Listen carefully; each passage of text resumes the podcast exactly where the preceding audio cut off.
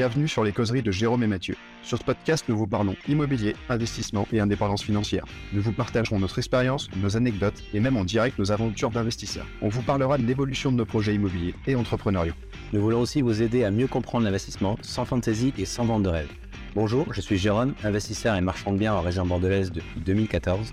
J'ai pu faire de l'immeuble de rapport, du locatif, de l'achat-revente et de la division foncière ce qui me permet à présent de pouvoir me consacrer 100% à l'immobilier. Et moi, je suis Mathieu, investisseur immobilier également. J'ai, comme Jérôme, touché à beaucoup de types d'investissements. Et en plus de ça, nous travaillons en famille dans la promotion immobilière. L'objectif principal de ce podcast est de rester le plus simple et le plus détendu possible. Une discussion entre amis investisseurs autour d'un bon café. Attendez-vous à ce qu'on dérive de temps en temps, bien sûr.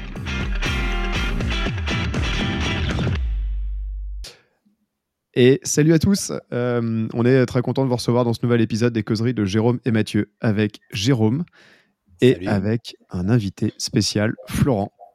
Bonjour, bonjour à tous. Que, euh, on a un petit invité surprise aujourd'hui. Voilà, donc c'est très cool déjà. Euh, merci de, venir avec nous, Florent. Bah, pour ceux qui, bah, c'est normal. je ne sais pas si vous le connaissez tu t'appelles sur Instagram un entrepreneur, c'est ça? Un underscore entrepreneur? Ouais, c'est ça. Et euh, on se connaît pas, à part euh, par les réseaux. Moi, je te suis depuis euh, quelques années. Je t'avoue, je sais pas du tout comment je suis tombé sur ton compte. en tout cas, je m'en souviens plus. Et, il t'a marqué, euh, apparemment. Il t'a marqué parce que... Ouais, franchement, il m'a marqué parce que souvent, je suis assis dans mon canapé à glander et je me dis, putain, Florent, c'est un tueur. Il est toujours en train de bosser. Il fait ses travaux, il fait ses travaux pendant que moi, je suis en train de, de boire une bière sur le canapé. Mais oui, c'est bon, c'est bon. c'est ça.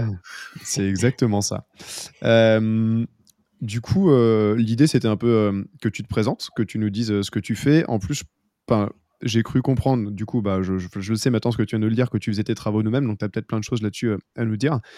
Et il m'a semblé voir une intervention ou des, trucs sur les réseaux sociaux où tu parles de DPE ou comment améliorer ses DPE et tout. c'est un peu un sujet cuisant. D'ailleurs, je vois un appartement, il est DPEG, là, si ça intéresse quelqu'un. je pense que ce serait cool d'en parler. Et ce qui serait chouette, c'est que tu nous dises, euh, enfin, que tu nous expliques euh, ce que tu fais exactement, comment t'en es arrivé. De toi, commence par nous parler de toi, ton parcours, euh, quand est-ce que tu t'es lancé dans l'immobilier, de quelle région tu es, qu'est-ce que, pourquoi tu t'es lancé dans l'immobilier et qu'est-ce que tu fais dans l'immobilier actuellement? Vas-y, présente-toi. Ok, ok, ça marche. Bah écoutez, déjà merci encore une fois de, de m'avoir invité, c'est super cool. Euh, ouais, je suis un entrepreneur sur les réseaux et je partage mon expérience. J'essaye de montrer un peu mon quotidien. Euh, après, je montre, euh, je montre les bons côtés comme les mauvais côtés. Comme ça, ça peut. Il euh, n'y a pas de bullshit, quoi. Il n'y a pas de mytho. T'as eu quelques galères, je crois, non Ouais, il y a des grosses galères. Ouais, bah, c'est pour ça que je fais mes travaux moi-même. Je vais, je vais y revenir, ouais. Mais euh, pour revenir à la base, ouais. alors moi, c'est Florent. Je vais pas dire où je suis. Je donne pas mon, mon coin à champignons. Je préfère garder comme les anciens, comme les anciens disaient jamais où poussaient les champignons. Donc, euh... non, mais nous, on est dans une raison à champignons. Euh, je suis dans, euh, ouais, je suis dans l'est de la France, ouais. D'accord. Et euh, et donc je, donc moi je suis de base, je suis pas du tout du milieu, je suis ingénieur de formation, ingénieur aéronautique. Et par la force des choses, je me suis retrouvé à faire un stage à Toulouse, bah, chez Airbus. Et je me suis rendu compte qu'en fait, ça devait pas être du tout ce que je voulais, je voulais faire, c'est pas du tout mon métier. Donc, euh, donc j'ai quand même continué là-bas parce que j'étais, bah, j'avais pas le choix, quoi. Fallait bien que je trouve un job. Et euh, arrivé directement dans l'industrie, je me suis rendu compte que voilà, c'était pas du tout pour moi le salariat. Euh, dans les grosses sociétés, c'est voilà, c'est compliqué, quoi. On est tout de suite un chiffre. Moi, j'avais fait ingénieur pour qu'on pour qu'on me parle, enfin pour qu'on me fasse utiliser mon cerveau. Sauf que bah, dans les grosses boîtes, euh, tout est déjà processé et on est juste là pour euh, on presse bouton. Donc tu remplis des tableaux Excel, c'est ça? Ouais, exactement, exactement. Là, c'était euh, sur la mise au point des, des moteurs euh, chez PSA. Et en gros, euh, c'est juste du calcul, c'est du code. Hein. On est, on bosse, moi, je bossais sur les sur les paramètres dans les calculateurs. Je faisais des essais sur piste et je faisais les réglages euh, qui rentraient dans le calculateur. Et on avait 19 000 paramètres à gérer. Donc c'est que du fichier Excel, ah que du et c'est infernal en fait. Ça fait rêver quand ça fait rêver quand tu quand on parle comme ça là. Ça donne envie de suite. Là, de suite, je me dis, je vais prendre un avion, je vais aller direct. Je vais ingénieur. Je vais me convertir là-dedans. Ah ouais, direct là, je vais faire du. non, ça faisait pas bander du tout. Ouais. À part euh, bah, le fait que tu pouvais conduire quoi. C'était dans les dans les bagnoles, tu faisais des essais sur piste. ça, c'était un peu, voilà, c'était pas l'ingénieur dans le bureau. euh, là, je pense que c'est c'est vraiment un truc infernal. Enfin, moi, ça- c'est pas du tout mon truc, quoi. D'accord. Et, euh, et je sais plus comment c'est arrivé, mais c'était en Noël, euh, c'était ouais, en Noël, Noël, Noël 2017, il me semble. Ma sœur qui m'offre un, un bouquin qui s'appelait la, La semaine de 4 heures. Je pense que tout le monde connaît un peu. Ouais, Tim, euh, Tim retourner la tête ce bouquin. Attends, moi je l'ai laissé au bureau, euh, retourné, tu sais, mais la couverture, euh, Ouais. la couverture sur le bureau. Sauf que moi, bah, tu sais peut-être pas, mais je suis entre guillemets fils du patron, quoi. Enfin, non, pas entre guillemets, je suis fils du patron. Et les commentaires, c'était Ouais, vous avez vu, le fils du patron, il veut plus bosser. C'est Faites 4 de heures par heures semaine. Oh, je m'étais fait lyncher. oh, le délire. Ouais, bah voilà. bah, là, moi, je l'ai, je l'ai mangé le, le livre alors, en deux trois jours. Après, moi, je l'ai pas fini, hein, mais c'est là où je me suis rendu compte qu'en fait, il y avait un monde souterrain, il y avait le monde du, euh, de le, bah, du, du mec qui, qui se fait tout seul, quoi. Enfin, ou du, du business, quoi. Du business. De et on est obligé d'être, euh, d'être salarié, ouais. Ouais, c'est ça. Ouais, Et puis, euh, et puis ensuite, bah voilà, je me suis commencé à, à m'int- à m'intéresser. Je tapais dans Google euh, comment comment faire du fric en gros, et puis euh, et puis voilà, ça parle tout de suite d'IMO et de bourse et de trucs comme ça. Et moi, l'IMO, ça m'a tout de suite parlé, et je me suis lancé quoi. Je me suis lancé direct. À ce moment-là, tu, du coup, tu étais salarié ou tu étais encore Ouais. stagiaire? Non, Ouais, j'étais, non, non, j'étais salarié. Ouais. J'étais salarié, j'avais mon, mon CDI, j'étais posé, j'étais euh, normalement euh, sur la ligne droite du du R- RP Bah. euh, ouais, RPBM euh, le chien quoi. Donc, Ouais, euh, c'est ce que j'allais te dire. RP, scénique, euh, chien, enfant, poussette, euh, t'étais bien parti pour ça, quoi. Métro, boulot, dodo. ouais, voilà, c'est scénique, ça, ouais, ouais. Ouais, alors. scénique, boulot, dodo, quoi. Mais ouais, C'est ça, vois c'est ça le la caisse, la caisse, le, la caisse le vendredi soir et puis euh, la semaine de congé euh, sur la plage euh, une fois par une fois par an. Une fois de temps en temps, c'est ça. Ouais, c'est ça. ouais. ouais. Mais- Donc euh. Mais tu sais, tu sais cette Donc, mentalité-là, euh, là, ce qu'on est en train de dire là maintenant, euh, nous on dit ça parce qu'on on sait très bien ce que c'est la vie de l'entrepreneur, mais euh, Ouais, ouais, ouais. 80%, 80% des gens, ben, pour eux, c'est une vie normale en fait, d'attendre leur congé payé avant de partir en vacances, euh, de se dire que la semaine tu fais rien, tu fais que travailler, t'attends le vendredi soir pour profiter. Euh, c'est c'est compliqué, hein. c'est vrai que quand tu as un entourage qui est pas du tout dans ce délire-là et qui a pas du tout cette mentalité, c'est c'est très compliqué de. Même tu, des fois, ça peut créer des conflits. Moi, je sais que j'ai un entourage qui est pas du tout euh, dans l'entrepreneuriat. Ils sont plus dans. C'est des salariés, hein, c'est vraiment tous la plupart des salariés. Donc, euh, c'est. Tu sens qu'il y a un décalage en fait. Tu sens qu'il y a vraiment un décalage. On te prend pour un chômeur alors que tu travailles euh, peut-être deux, trois fois plus qu'eux. C'est juste que tu, ça se voit moins ou, tu profites la semaine pendant qu'eux, ils sont, ils sont en train de travailler. Donc, c'est c'est vraiment deux versions différentes. Ouais. C'est complètement différent. Mais tu as, été salarié. ça, ouais. t'as été salarié combien de temps toi du coup? Alors moi j'étais salarié pendant j'ai fait 4 ans, 5 ans, 5 ans ouais. Pendant 5 ouais, ans cinq ans, j'étais salarié mais euh, ouais, mais euh, j'ai souffert pendant 3 ans et demi quoi parce que j'ai découvert euh, que je pouvais qu'il y avait une issue de secours euh, au bout d'un an à peu près un an et demi. Ah oui. Et, euh, et C'est j'ai gardé, j'ai gardé mon CDI le maximum, le plus de temps possible parce que je voulais emprunter euh, au maximum, quoi. Bien Et, euh, ouais, je me suis fait sortir. euh, c'est pas moi qui ai décidé de ma sortie. Je suis assez dégoûté parce que j'avais tout mon tout mon scénario prévu euh, de me barrer, de prendre plein de réunions et de de, de les de les poser et, et de les mettre un peu dans la merde, quoi. Bon, ça j'ai pas pu. mais euh, mais voilà. Mais, euh, je me suis fait débarquer à cause de, à cause de la du rhume euh, du rhume 19. Du Ah rhume oui, le 19. fameux, ouais. Voilà, ouais. Le fameux rhume, ouais. Ouais. Parce que du coup, en fait, euh, que ta, ta stratégie, c'est avant de partir, tu as fait, euh, t'as fait des emprunts, tu as quand même fait des investissements avant de, quand tu étais salarié? Ouais, c'est ça, ouais. J'ai emprunté au maximum et mon but c'était euh, c'était vraiment d'aller jusqu'au moment où le, le banquier me dirait non, quoi. Que le CDI euh, ne, ne servait plus à rien. Et je voulais vraiment euh, vraiment aller essorer le CDI jusqu'au jusqu'au fond, quoi. Parce que je Ouais.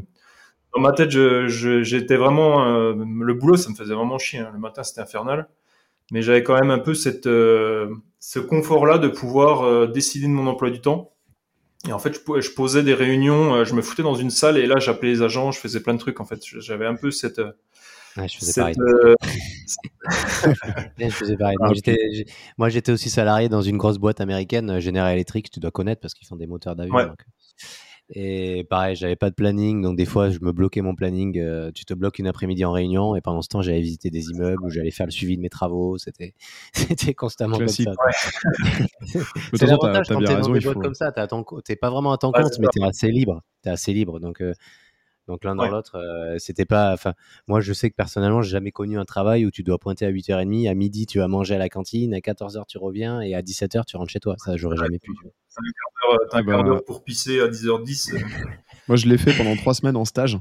Ouais. Et euh, en fait, premier stage d'école de commerce, on, a, on, a- on avait un pote qui avait un laboratoire pharmaceutique, donc je lui ai demandé, euh, tu sais, bon, le bon planqué, je vais utiliser le réseau direct pour avoir un stage là-bas. Il m'a dit, ok, pas de souci. Par contre, euh, comme tous les salariés qui rentrent dans la boîte, bah, les trois premières semaines, c'est chaîne de production. Ouais, ouais. Aïe, Mon gars, aïe, l'horreur. Tu dois pointer. Tu dois pointer. Ah bah tu ça, pointes, t'es- t'arrives à, t'arrives à telle heure, tu bouffes à telle heure. euh, je crois que tu pouvais partir pisser genre une fois dans la journée ou deux. Euh, T'as des horaires de malade. Le soir, tu rentres, t'es rincé comme jamais. En plus, moi, genre, euh, je sortais du, je sortais, euh, je sortais de la première année d'école de commerce, donc t'es vraiment pas rodé à bosser, tu vois. Et là, t'es- rincé de ouf. Et ce qui m'avait le plus choqué, c'est qu'on a fêté les 40 ans d'une euh, des salariés sur la chaîne de production, ou les 35 ans. euh, elle fêtait ses 35 ans de chaîne de production. quoi. J'étais là, genre, ah ouais, quand même. Comment Ouais, fait mais après, ouais. Après, elle a pas l'air malheureuse, hein, mais euh, Ouais, c'est pas, c'est pas la même mentalité. Hein, puis, euh, des fois, je me dis c'est que c'est, c'est pareil. T'as, des fois, t'as la, enfin, c'est une chance, moi, que ma, ma sœur m'ait offert ce bouquin parce que sinon, je sais même pas si, où je, où je serais aujourd'hui, mais c'est vraiment ça qui a été le déclencheur et c'est vraiment un pur hasard, quoi. Vraiment. euh. Donc, il y a, Ouais, euh, moi, j'ai beaucoup, hein. Ça dé- ouais, ça des fois, ça peut jouer soit une rencontre, soit un bouquin. soit- En fait, il te faut un élément déclencheur qui fait que. euh, qui te met la graine dans la tête pour te dire ok c'est faisable ok c'est envisageable et c'est pas que des conneries il y a pas que des gens sur les réseaux sociaux ou sur internet qui parlent de ça c'est vraiment réalisable en fait tant que tu vois pas que c'est réalisable ou que tu connais pas des gens qui vivent de l'immobilier et qui travaillent dans l'immobilier tu t'en rends pas compte en fait ouais, Euh, puis- c'est c'est juste ça Bah, c'est un monde parallèle qu'on qu'on connaît pas. Ouais, c'est Ouais. ça, c'est ça. Et, euh, voilà. on En tout cas, ce que on tu dis sur le CDI, euh. Ouais, ceux qui veulent euh, quitter leur, leur boulot, tu as bien raison de dire qu'il faut rester le plus longtemps. Enfin, Ah ouais. Faut rester le plus longtemps possible pour essorer le CDI le plus possible, quoi. Ouais, parce que derrière, après, c'est la, c'est compliqué. Après, une fois que t'es tout seul, euh, que t'es, en fait, t'es vu comme un chômeur euh, par le banquier. euh, voilà, si t'arrives pour avec un gros projet, même même avec un projet même normal, enfin normal, euh, faut définir normal, mais euh, le banquier te voit comme euh, comme un chômeur en slip dans le canapé. euh, Ouais. et, euh, et voilà. Donc, euh, Alors ouais. social. Ouais. Si t'es le chômeur qui a pas d'expérience en immobilier, ouais, ça c'est sûr. Le gars qui a, qui, qui a, jamais- qui a zéro expérience, qui est, euh, qui est au chômage, qui est dans son canapé et qui dit oh, du jour au lendemain qu'il va présenter un projet immobilier, ça c'est sûr que c'est compliqué.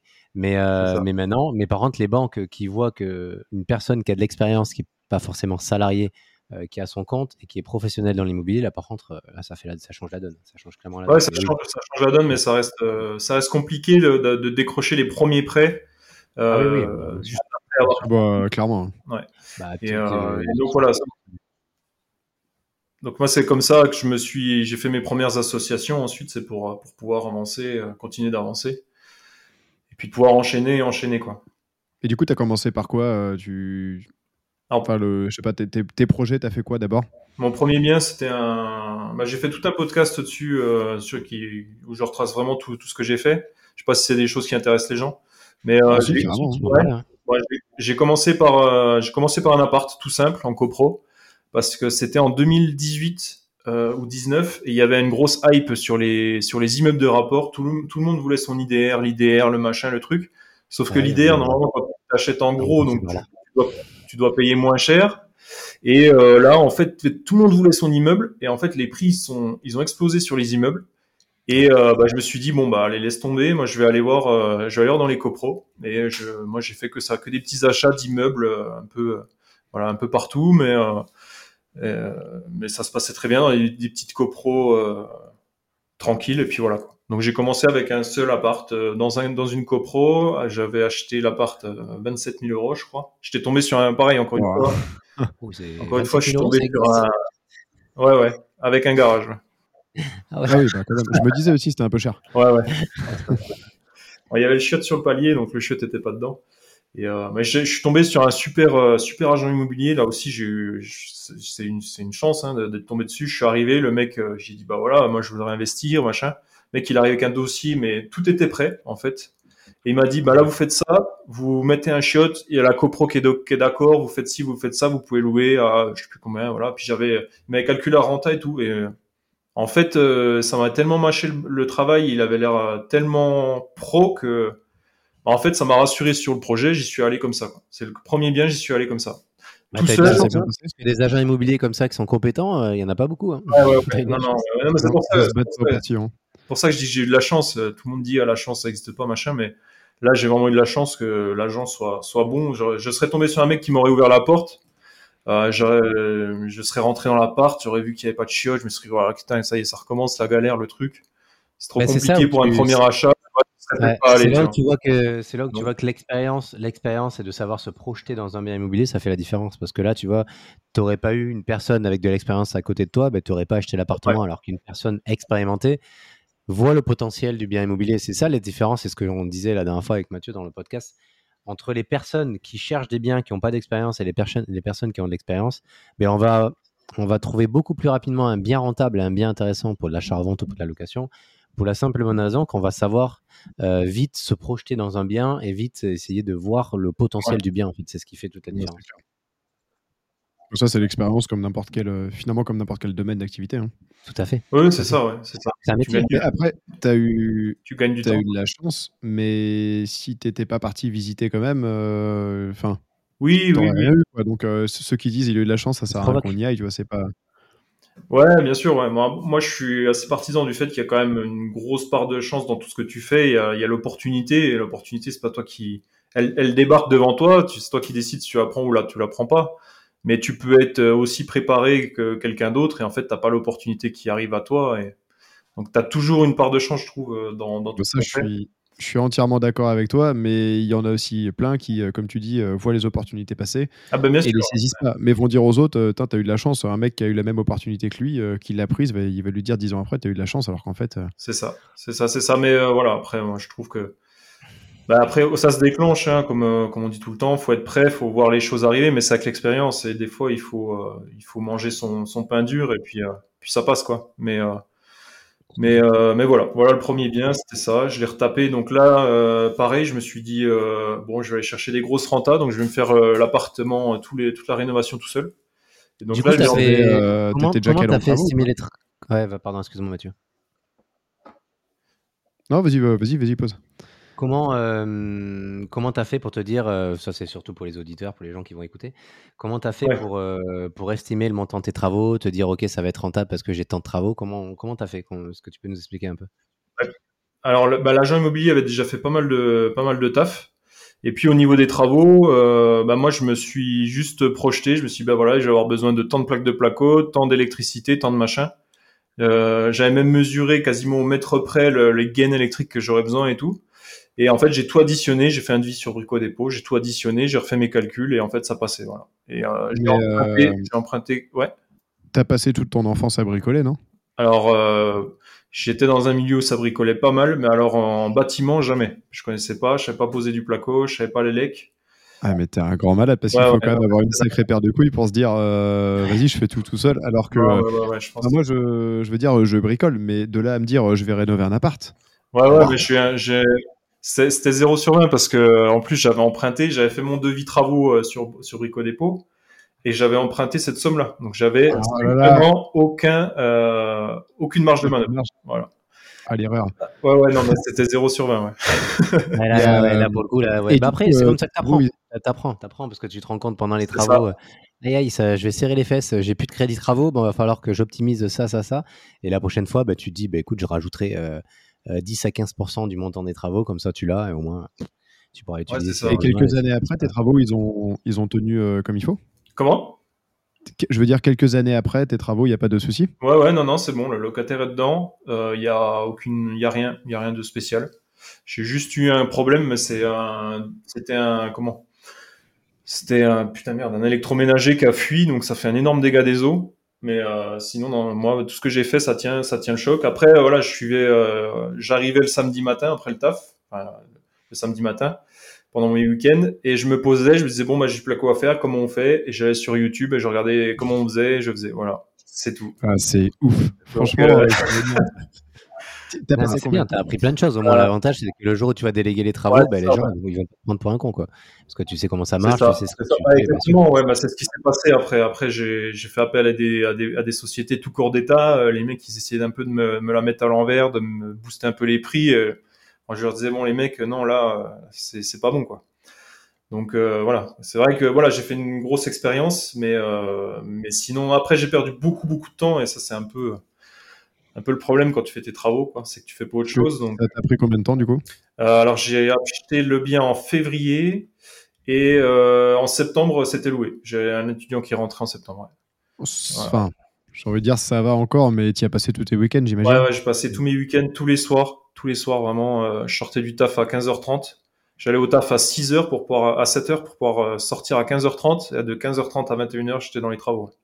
Putain, bah bravo. Pas de meuf, pas de vie, euh, rien du tout. Quoi. Je l'aurais jamais fait, t'as été super vaillant. Ah, euh, mais je l'aurais c'est la, la, la, connerie du, du, néophyte. Quoi. Moi, je connaissais rien. Je me disais, bon, bah voilà je pense que c'est comme ça qu'on fait, et puis je faisais, quoi. Voilà, c'est tout. Ouais, mais il vaut mieux euh, faire ça euh, que ne rien faire, quoi. Ah, bah, c'est sûr, ah, bah, c'est clair. Ça, c'est sûr et certain. Et euh, pour ceux qui ont des, des, petits budgets, des machins comme ça, il y, a, y, a, des. Alors, je vous dis pas de faire l'élec, je vous dis pas de faire la plomberie, parce que ça, c'est infernal. et c'est trop dangereux pour, pour, le, pour le faire si on n'y connaît rien. Moi, je l'ai fait et je touche du bois, mais pour l'instant, ça se passe super bien. Mais, mais il faut. ça, vous pouvez le déléguer, mais il y, a des, il y a plein de de zones de, enfin, de zones de poste de travaux qui, qui vous permettent de, bah, d'éviter d'avoir des, des, des, enveloppes de travaux qui, qui explosent, la peinture, les trucs comme ça, vous pouvez les garder. Ouais, il y a certaines choses. Quoi, ouais, du coup, euh, tu recommanderais quoi pour quelqu'un qui se lance, qui, qui peut faire sous-traiter un peu, mais qui, peut qui a envie d'en faire lui-même? Qu'est-ce que tu conseillerais à garder pour économiser et que ce soit pas non plus trop, trop compliqué? Bah, moi, moi, je continue à les faire, je les garde. C'est euh, c'est la peinture et le parquet. Euh, au début, ça va être un peu long et puis il faut, faut savoir ce qu'on fait. Mais la peinture, t'achètes un pistolet, euh, un pistolet airless là. Ça coûte, ah, ça, euh, ça coûte dans les 300-400 balles euh, dans les entrées de gamme. Ça peut largement faire le taf si tu fais un studio euh, pour du locatif. Tu vois, c'est ce que je me dis. Je me dis, bon, je fais du locatif. Je, je sais ce qui se passe. Je sais ce qu'il y a sur mon marché et je sais que c'est dégueulasse tout ce qui est proposé. Donc moi, je, juste une peinture blanche, ça fera largement l'affaire il n'y a pas besoin de, de, faire des finitions de ouf et d'avoir, tu vois, bac plus 6 en peinture, tu vois. Donc, ça, je garde. Et puis, le parquet, pareil, c'est assez simple, c'est un puzzle, tu vois. Tu, tu mets tes lames, tu tapes, euh, ça rentre, c'est fini, quoi. Voilà, t'as des, des, as des découpes, des machins. Par contre, je sous-traite, je sous-traite quasiment tout, sur tout le placo. Je l'ai assez fait et j'ai dû me le retaper là il y a pas longtemps dans un, dans un, dans le dernier appart que je suis en train de finir là c'est infernal. C'est infernal et c'est pas cher en fait. Hein, de faire faire du placo, c'est pas cher du tout par rapport au temps que tu gagnes et, à la merde que tu que tu que tu fais pas quoi. Donc, euh. Mais surtout, en fait, c'est ce que c'est ce qu'on c'est ce qu'on explique. Nous, on est euh, avec Mathieu, on est vachement partisans de la, on délègue, on délègue de partie travaux, on délègue vraiment beaucoup. Déjà, on n'est pas de win demain, donc ça aide. Ouais, déjà, et puis on n'aime pas ça. Et puis moi, je suis plutôt partisan de dire, euh, bah, pendant que c'est bien, hein, moi, je pense que c'est bien les gens qui rénovent et qui le font eux-mêmes. Mais pendant que tu es en train de rénover un appartement, ben, on attend d'en acheter 3, 4 à côté. En fait, c'est ça le truc.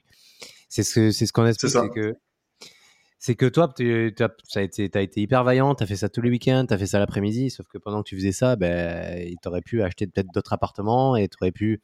Euh, en fait, le, le, fait de le faire faire par quelqu'un, tu aurais entre guillemets peut-être perdu de l'argent à l'instant T parce que ça t'aurait coûté plus cher, mais au final, ça t'aurait pas au final vraiment perdu de l'argent parce que tu aurais loué plus rapidement parce que ça aurait été plus vite fait par des artisans et tu aurais aussi des factures que tu aurais pu déduire de tes charges. Parce que là, tu n'as pas de société de travaux, toi, tu tu t'imputes pas une facture à toi-même. Non, bah non, non, non, non. là, euh, là, je faisais pour moi, tu vois, mais maintenant, ouais, maintenant, c'est ce que je fais, ouais, avec les SCI. Euh, j'ai ma micro-entreprise et mes SCI, donc je, je me sors un, salaire comme ça, entre guillemets.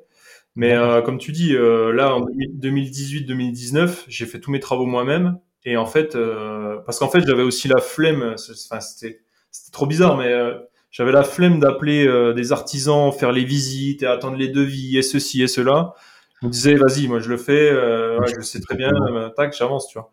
Mais, mais maintenant, avec le recul, euh, c'était 2018-2019. Les vannes euh, au niveau des banques, c'était full ouvert. Et moi, j'étais comme un con euh, à, quatre pattes dans la merde train mon parquet, au lieu d'acheter des immeubles, des immeubles, tu vois, par lot.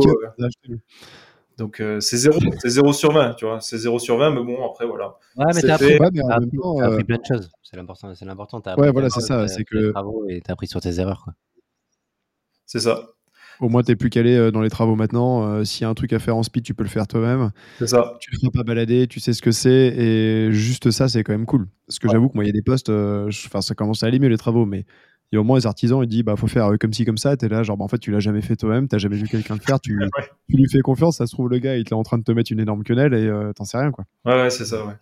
C'est ça. Bon, après, parce que je, je, me rassure en disant ça, mais c'est vrai que, putain, si, si j'avais délégué, bon, on peut refaire le film 650 fois, hein, mais. Si Avec des si, on coupe du bois, c'est ça.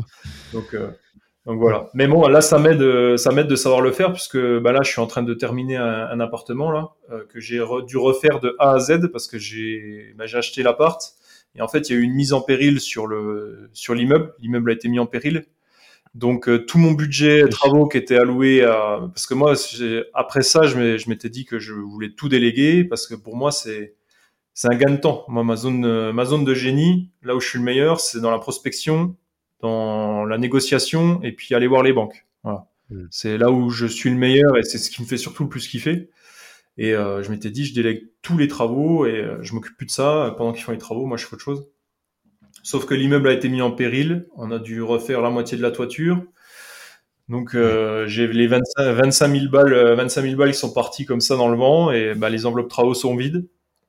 Et puis, bah, t'as acheté en copropriété ou un En copro, ouais. Là, c'était en copropriété, ouais. Heureusement, parce que sinon, euh, s'il avait fallu, euh, s'il avait fallu supporter tout ça euh, tout seul, ça aurait été ultra compliqué.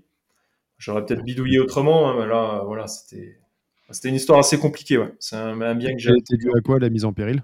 Enfin, c'est pas, ça t'est tombé dessus comme un cheveu sur la soupe, j'imagine? Ouais, ouais, ouais. Ouais, ça tombé comme ça. j'ai, j'ai acheté l'appartement, c'était mars 2021. Et on a fait la, la démolition en avril, en avril-mai. Et en fait, euh, on a découvert euh, qu'il y avait un morceau de la charpente qui, qui, euh, qui avait disparu complètement, quoi. C'est toi en faisant la démolition qui a découvert ça? Ah, Ouais, ouais. Enfin, c'est le. Je te dis, j'avais fait pour que tout soit délégué, donc c'est le, c'est le plaquiste qui a découvert ça. Et euh, en fait, après, j'ai fait venir des artisans pour refaire la charpente et tout. Et en fait, il y en a aucun qui a pris le risque. Tout le monde se, se chie dans le froc parce que parce que le bâtiment il tenait par le Saint Esprit en fait. Tu vois. Donc vraiment, c'était devenu une c'était une grosse grosse galère. Est-ce que c'est la fameuse poutre dont tu parles souvent sur Ouais, ouais c'est la poutre, ouais. Ouais, ouais, bah, tu sais, ça fait deux ans et demi euh, que j'en parle. Donc, ouais, c'est la fameuse poutre euh, de merde. Et vas-y, euh, du coup, la mise en péril, ça se passe comment? C'est toi qui allais voir la mairie en disant il y a un truc qui est chaud ou comment... non, non, non, non, non, non, non, il faut surtout pas aller voir la mairie. il faut, faut, éviter le plus l'administratif dans toute cette merde. Euh, non, moi, moi, ce que je voulais, c'est, changer ce morceau de poutre, tu vois, et je le voyais. je fais, je fais 2 mètres de haut, la poutre est à 2 mètres 20, tu vois. Donc, moi, je le, je tendais le bras, tu vois, je, voilà, j'étayais. Moi, je l'aurais fait, tu vois. J'avais un pote qui était maçon. Donc, j'ai déjà vu, j'ai déjà vu l'ouverture d'un mur porteur. Donc, ça, c'était, c'était encore, c'était, c'était pas si, c'était pas si pire, tu vois. et, euh, et on aurait étayé, on aurait enlevé la pourrie, on aurait, on aurait remis une nouvelle, et puis basta, tu vois. Moi, j'aurais, je voulais faire ça. Sauf que, en fait, bah, c'était en copropriété, le syndic s'en est mêlé, si et ça, et, euh, et en gros, ils ont. C'est le problème des copros, tu vois. on disait l'avantage d'avoir des copros, mais tu as aussi le problème d'avoir des, des copros, c'est que quand tu as des travaux, euh, quand tu as des travaux, d'être en copro, tu es content parce que tu vas partager les frais, mais L'inconvénient quand tu es en copro aussi, c'est que des fois, on va t'imposer des travaux que tu n'aurais éventuellement pas fait ou tu n'aurais pas voté ou quoi que ce soit. Et là, en l'occurrence. Euh, il, y avait, euh, il y avait des gens qui vivaient dans l'immeuble ou pas? Alors, heureusement, non. Euh, il, y avait, il y a quatre appartements dans l'immeuble. Moi, j'en ai deux qui sont en, qui sont en rénovation. Et l'autre, c'était aussi un investisseur qui avait commencé sa rénovation. Et puis en bas, c'était une petite mamie qui avait pris une location pour refaire son appartement de A à Z pour sa retraite. Euh, et, voilà, donc c'était vide. sinon, euh, si j'avais eu des locataires, j'aurais dû remettre en location. Euh, enfin, donc il y a eu la mise, la mise en et j'aurais dû reloger les gens. Ah ouais, bah, c'est ce qui arrive à, à Laurent, là, mon pote là qu'on a interviewé. Il, a, il doit remettre en location tous ses, tous ses locataires parce que il y a un problème de structure sur son immeuble, donc il doit, il doit mettre tout le monde en ah location en Airbnb. laisse tomber. Laisse tomber. lui, lui il en a eu des belles des merdes aussi. Hein. Lui, quand on l'a interviewé, les gens, ils ont dû. J'avoue que lui, quand on l'a interviewé, je me suis dit que finalement, moi, ça va, j'avais pas trop de galère. Ouais, ouais, j'ai. Roxane, elle a écouté, elle m'a dit, mais attends, c'est ouf. Ouais, c'est vrai que enfin, Mathieu a été pas mal aussi, hein, avec son incendie et tout, il est pas mal aussi. Ouais, mais, tu vois, l'incendie, ce qui, je m'attendais à devoir reloger les gens et autres. Et en fait, euh, non, que dalle. Donc, euh, tu brûler avec Ouais, ouais. chiant en même temps, il payait pas et tout. Non, mais. Euh, j'ai été voir les services sociaux de la ville pour essayer de, enfin, de présenter le truc et autres, mais finalement, le bailleur, il incombe assez peu de responsabilité à ce niveau-là. Alors peut-être que c'était un incendie et que du coup, c'est différent d'une mise en péril. Parce que de fait, l'immeuble devenait insalubre. Donc il n'était pas en péril, mais il était insalubre parce que plus d'eau, plus d'électricité. Et c'est là que j'ai découvert qu'en fonction de la qualité des assurances qu'ont pris les locataires, ou n'ont pas pris d'ailleurs, hein, parce qu'il y en a un, son appartement a intégralement brûlé. Je te jure, il est reparti avec un sac en plastique avec euh, trois fringues dedans. Plus rien. Et le gars n'avait pas pris l'assurance habitation. Une assurance habitation, ça coûte quoi Pour un studio, je sais pas, 30 balles par an? Ouais, même pas. Ah, c'est que dalle. Et euh, j'ai découvert du coup qu'il y a certains locataires, ils étaient relogés euh, genre deux jours par leur assurance. Quoi. Dans la d'autres, c'était euh, un mois ou deux, et d'autres, c'était genre, bah, on prend deux nuits d'hôtel, puis après, vous vous démerdez. Quoi. Ils viennent de paumer leur logement. Ouais, non, mais c'est, les assurances, pareil, c'est un gros sujet. Hein, et je vois pas mal de trucs sur des forums, des mecs qui te disent, ouais, est-ce que la PNO, elle est obligatoire, nanana. Franchement, la PNO, mets-y 25 balles, au moins le jour où tu as un gros souci, Vas-y, c'est. Ah tu vois, c'est. Et t'as des, as des trucs, tu sais même pas. Tu vois, il y a des petites cases, des trucs. Euh, des fois, tu vas mettre 50 centimes de plus, mais en fait, tu es couvert de ouf. Euh, et il faut vraiment trouver un assureur, euh, un assureur bah, qui les bons projets, les bons trucs. De par les relations de la boîte, on connaît notre assureur, mais c'est une agence AXA comme. Enfin, je veux dire, comme il y en a absolument partout, sauf que bon, le gars, on peut l'avoir au téléphone parce qu'on a son téléphone direct. Ouais. Et, pourquoi six mois avant, j'ai repris un... M'avait envoyé un message en disant Monsieur Paco, on a un nouveau contrat euh, plus plus, euh, en gros de 600 euros, ça passait à 640 euros, donc euh, que dalle. Et j'ai dit bah vas-y, on le prend. c'est jamais. Putain, mais merci quoi. Heureusement. Et du coup, maintenant, depuis qu'on a eu l'incendie, je dis 11, qui est à Roxane, bah tiens, elle passe derrière d'ailleurs. depuis qu'on l'a eu l'incendie, je prends systématiquement l'assurance la plus chère chez eux. Bon, évidemment, je, regarde à ce qu'ils ne me mettent pas une douille, mais je prends la plus chère. Et je dis toujours sur les, groupes, la grosse renta IMO et autres, t'as toujours les gens, oui, euh, je trouve que l'assurance là, elle est trop chère, je ferais mieux de la prendre chez euh, tel courtier à Chypre. Je dis, bah, prenez, euh, prenez les, les, meilleurs, quoi. Ouais, ouais, non, mais c'est, faut faire gaffe à ça, ouais, vraiment. C'est pas du tout l'économie qu'il faut faire, l'assurance. C'est, des, malades. Tu, prends l'assurance au pire que la banque te propose, ou tout comme ça, ils sont contents, ils se font de l'argent dessus, et puis, et puis voilà, mais mais, euh, mais on est tous passés par là, à vouloir au début faire des économies sur les assurances. Tu vas gagner 5 euh, euros ou 10 euros par mois. Mais le jour où tu as un pépin, mon gars, je peux te dire que ah, c'est pas 10 euros, que ça va, ça va jouer. Quand l'immeuble il a cramé, j'ai eu le numéro de l'assureur, il m'a appelé et je décroche. Et le premier truc qu'il me dit, il me dit T'as vu, ça arrive pas qu'aux autres. oh là là. Ouais, c'est chaud. Ouais, ouais, non. Moi, je En tout cas, mise en péril, euh, on va. Tu t'en sors comment de ça? Ça, je sais pas, ça a mis deux ans, tu dis? Ouais, alors la mise en péril, euh, la lieu, ça a été mis en péril. Donc on est, j'étais bloqué, hein, je pouvais plus, euh, plus rien faire. Moi, je voulais, je continuais à rentrer dans, dans l'immeuble et puis vouloir faire mes travaux quand même pour que ça avance. j'allais te demander, tu avais le droit d'y accéder ou pas? Ah ouais, on avait le droit, ouais. Jusqu'à, oui, on a, toujours eu le droit, mais euh, moi, je rentrais dedans et j'avançais un peu sur les travaux. Tu vois, je me disais, ouais, ça, allez, dans deux mois, c'est fini, il faut pas que je perde de temps et tout. Et euh, je rentrais dans l'immeuble et tout, et je sais pas qui, qui a. Enfin, voilà, après, il y a toujours des poucaves, quoi, mais euh, ils, ont, ils ont appris que j'avançais dans mes travaux alors que l'immeuble était en péril, enfin, était dangereux. Et, et, le syndic m'a dit, ouais, monsieur, il faut, faut arrêter, sinon on met l'immeuble en péril et tout. Et moi, je leur ai dit, bah écoutez, non, mais c'est bon, c'est sécurisé. Il y avait un mec qui était venu, mais tout étayé, tout ce qu'il fallait, donc ça bougeait pas, quoi. Et puis un jour, euh, on a reçu un courrier recommandé de la mairie, la mairie qui avait été mis au courant par le syndic. Euh, et la mairie appelle le tribunal judiciaire.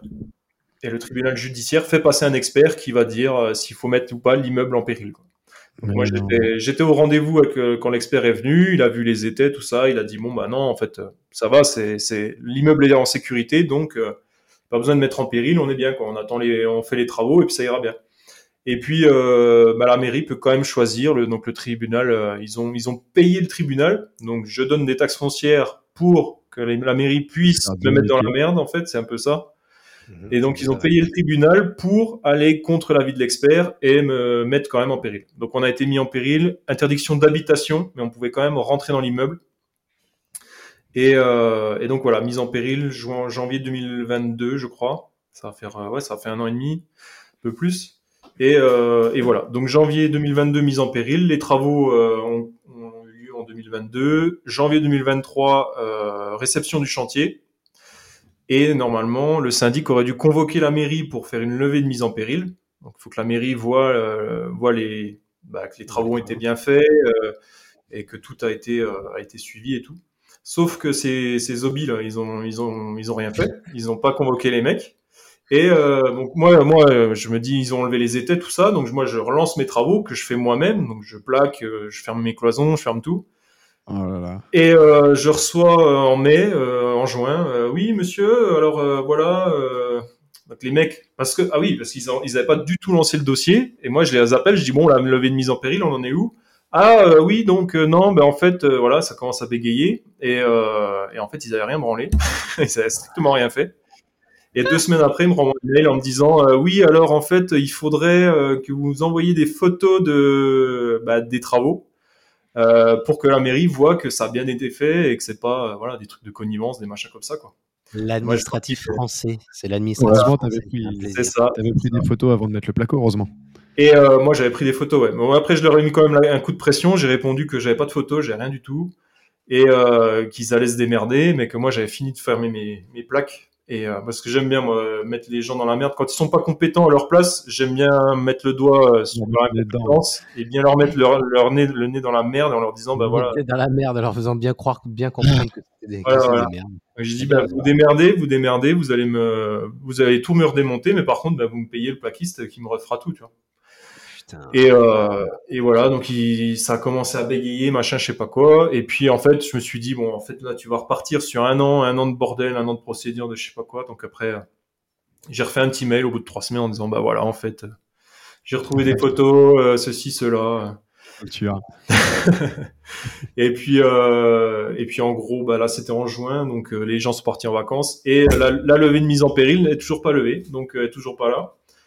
Mon appart est en finition, euh, je suis monté le canapé tout à l'heure et euh, mon appart va être fini et je pourrais pas mettre euh, en loc parce que euh, c'est la Google, ouais c'est ça, c'est interdiction d'habitation donc on peut rentrer dedans, je peux faire les visites, mais personne peut y dormir le soir quoi. C'est ça le, c'est ça le truc. Donc pour l'instant, je suis, je suis bloqué. Tu sais, euh, tu sais jusqu'à quand? T'as une date? Alors, euh, heureusement, le, le voisin qui est aussi investisseur, il bosse à la mairie, donc il a appelé euh, sa collègue et, et normalement, c'était en signature chez le maire la semaine dernière. J'ai toujours pas de nouvelles, mais normalement, c'est bon, ça va être levé là, d'ici peu, là, d'ici la semaine, je pense. Je vais rappeler demain, mais on devrait s'en sortir. Ouais. Bah, bah, sympa. Ouais. Et on t'a pas demandé, mais dans ce genre de, dans tes appartements, tu fais quoi comme euh, type d'exploitation? Tu fais de la location nue, la location meublée, la LCD Qu'est-ce que tu fais? Alors, je fais un peu de, un peu de tout. Je, je m'a- je m'adapte un peu à- au marché. Euh, mais là, je, sur, cet, sur cet appartement-là, je vais faire de la location courte durée. Ouais. Là, j'en ai déjà cinq qui tournent. Euh, et euh, Ils sont tous euh, autour de chez toi? Ouais, ouais, ils sont tous, euh, tous autour. Ouais. Tu gères, euh, tu gères tout toi-même? Ouais, ouais, je gère tout. ouais. Je gère tout. J'ai un channel manager. J'ai tout, tout automatisé. Euh, et j'ai des femmes de ménage là euh, qu'on a Ouais. J'allais te demander. J'ai les femmes de ménage qu'on a mis en place il y a pas si longtemps que ça. Mais voilà, j'ai un groupe WhatsApp, je reçois des messages comme quoi c'est fait et voilà, c'est tout.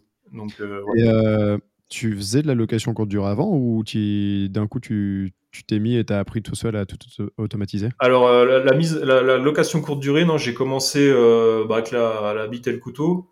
Je- moi, je fais comme ça, je fais beaucoup comme ça. hein. Je réfléchis pas trop. Je, si je veux tester un truc, j'y vais et puis je regarde. euh, je vois où arrive. En fait, je vois les problématiques au fur et à mesure de, de l'avancement. Et en fait, la mise en, la mise en, enfin, quand j'ai commencé la LCD, en fait, j'étais, euh, j'avais acheté un appart qui était très rentable euh, si je le mettais en longue durée, mais je me suis dit bon bah maintenant, euh, c'est déjà, c'était déjà le quatrième appart. Je me suis dit bon, bah, toi t'es toujours en log dans des tas de merde, Euh, donc je me, je me suis refait un, appart et puis je me suis dit bon bah ça va devenir la RP, ça va améliorer mon dossier bancaire aussi et puis ça, voilà, je, vais me faire une RP qui va être sympa, ça ira bien.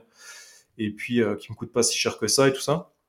Et en fait, première nuit, je passe là-bas et en fait, les voisins au-dessus, c'est la catastrophe. Mais qui était, c'était la fête, c'était la fiesta. Je me suis dit, bon, bah, ça va le faire, tu vois. Puis en fait, euh, au bout de 15 jours, 3 semaines, c'était tous les soirs la galère, tous les soirs la merde. Et tous les soirs, j'allais toquer chez eux en disant, euh, non, mais là, ça, suffit, quoi. euh, Il faut, faut arrêter, quoi. Et puis un, un soir, à 3 heures du mat, les mecs, je sais pas, je sais pas s'ils faisaient du judo ou je sais pas quoi, là, les mecs, euh, ils ont fait trembler tout l'immeuble. Je me suis- je me suis réveillé, j'étais en calbute. Je suis allé sonner. Je suis allé sonner. Et le mec a ouvert. le mec était tout bourré. Et il me dit bon bah ce coup-ci ça suffit, on va aller régler ça. Je dis bah vas-y viens on descend. Le mec il, il, tenait déjà plus donc. J'ai dit vas-y on descend, il commence à me chauffer et tout, je le pousse, il se casse la gueule chez lui, c'est-à-dire sa femme qui descend, qui commence à chialer et tout, c'était infernal. J'ai dit écoutez, ce coup-ci ça suffit, j'appelle les flics. Alors après l'autre elle pleurait, non monsieur faites pas ça. Et en fait, euh, donc ça s'est calmé, ils se sont calmés et tout. Et en fait, quand ils ont refermé la, la, porte, je me suis vu, je me suis dit, attends, mais là, t'es es en caleçon, euh, tu te fais chier. Tu, dans les communs, tu vois, je suis là, tu te fais chier avec ça. Euh, là, tu te fais, là, tu fais un petit feedback sur ta vie, tu te dis, ok, voilà. c'est ça. L'année de mes 30 ans, euh, en caleçon, à me faire chier avec des gogoles euh, complètement bourrés, là. J'ai autre chose à foutre. Et je me suis dit, bah vas-y, je teste la location courte durée. Et puis, je crois deux semaines après, je suis allé à Leroy Merlin, j'ai acheté, j'ai acheté un, cadenas, là, un cadenas à code, là, j'ai foutu les clés dedans, j'ai mis sur Airbnb et puis ça a marché direct en fait. Ça, ouais, du coup, Airbnb, ça marche partout, c'est un truc de fou. Hein. et du coup, tes clients.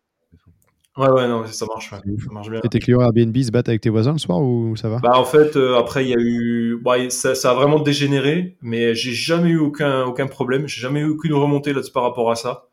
Euh, et ça a dégénéré. Le mec avait balancé des bouteilles euh, de, d'alcool par la fenêtre. Ça avait touché un autre voisin qui gueulait. Et, euh, les autres, ils se sont fait éjecter. Quoi. Donc maintenant, c'était calme. Mais ouais, c'était allé assez loin. Ouais.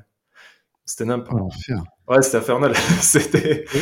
Et t'as pas pensé, étant donné que c'était une résidence principale, t'as pas pensé à le revendre T'avais pas un potentiel de plus-value ou autre? Bah écoute, non, j'ai pas du tout pensé à, ça. La revente, c'était pas du tout le truc que je pensais. Ouais, il y avait, il y avait quand même un potentiel, je pense. Mais euh, à ce moment-là, non, j'étais plus dans l'optique de d'engranger les biens. Euh, voilà, la, revente, euh, pareil, j'avais fait tous les travaux dedans, donc il était propre, il était nickel. Et je me suis dit, bah vas-y, il est, il est cool, donc on va le, on va l'exploiter en, courte durée, puis on, verra ce que ça donne, quoi. Et du coup, t'es content de la courte durée? Ouais, ouais, je suis super content de la courte durée. Bah, c'est ça un peu qui me tient euh, la tête hors de l'eau parce que, comme je te dis, là, avec la mise en péril, on a, on a dû sortir pas mal de cash et c'est toute la courte durée qui, euh, qui paye, euh, qui a payé la, mise en péril et tous les frais annexes. Parce que j'ai, quand, quand j'ai eu ce problème de mise en péril, tous les autres biens, j'ai pas mal engrangé de biens en 2021. Et, euh, et, en fait, euh, je me suis dit, bah là, il, va me falloir du cash, donc j'ai lancé des, des, courtes durées euh, dans des apparts qui n'étaient pas prévus pour ça à la base. Donc j'ai fait une déco sympa, et puis ouais, ouais c'est ça qui me, qui me tient la tête hors de l'eau et qui, qui me permet de, de, faire du, pas mal de cash. Et voilà. Euh, bah, tu, tu, vas, tu vas pas dire où t'es ou autre, mais t'es plutôt sur quoi comme clientèle? Une clientèle de travailleurs Ça marche toute l'année? Est-ce que c'est saisonnier? Je... Est-ce que tu dois avoir un peu de recul maintenant Ça fait quoi ouais, ans ouais, ça, fait, ça va faire trois ans là. Et est-ce que T'as pas fait ton, plus gros mois euh, là récemment? Ouais, si, j'ai fait mon plus gros mois là. Le mois d'août, ça, ça a été le plus gros mois, ouais. Ah, bah, euh, combien là pour nous faire rêver? Euh, Là, j'ai fait 9K euh, de, de, de, vente, hein, de chiffre d'affaires, avec 5 appartements. Donc j'ai regardé, c'est à peu près 65 euros la nuit. Mais voilà, j'ai fait 9, 9000 balles. et, en location courte durée, enfin je veux dire, juste, après j'arrête de te couper, mais en location longue durée, ça, ça, ferait quoi à peu près en loyer? J'aurais fait, euh, j'aurais fait, ouais, il y en a un, c'est un tout petit studio de merde euh, qui crache 1003 et en longue durée, je, je le louerais 300, tu vois. Euh, mais en tout, je pense que je serais à peu près à 2300, 2500 euros, ouais. Ouais, ouais 5 fois mieux, c'est quand même bien. Ouais, quasiment 5 fois mieux, ouais. Ouais, ouais, c'est ça. Donc, euh... donc non, non, très content, très content de la location courte durée. Moi, je, ouais, j'ai pas voulu déléguer à des, à des conciergeries parce que t'as vite fait euh, t'as vite fait des, des, branleurs ou alors les mecs qui tu sais la première année ils veulent tout bouffer ils sont bons et puis après ça s'essouffle ils sont plus là euh, tu te retrouves avec le linge qui est chez le voisin ou enfin c'est c'est c'est un peu nimp tu vois je trouve euh, enfin je pense. Qu'il faut tomber sur le bon c'est un peu comme les artisans ouais c'est ça ouais. moi je sais que j'ai mes tous mes appartements en, en courte durée ça se passe hyper bien ça fait ouais.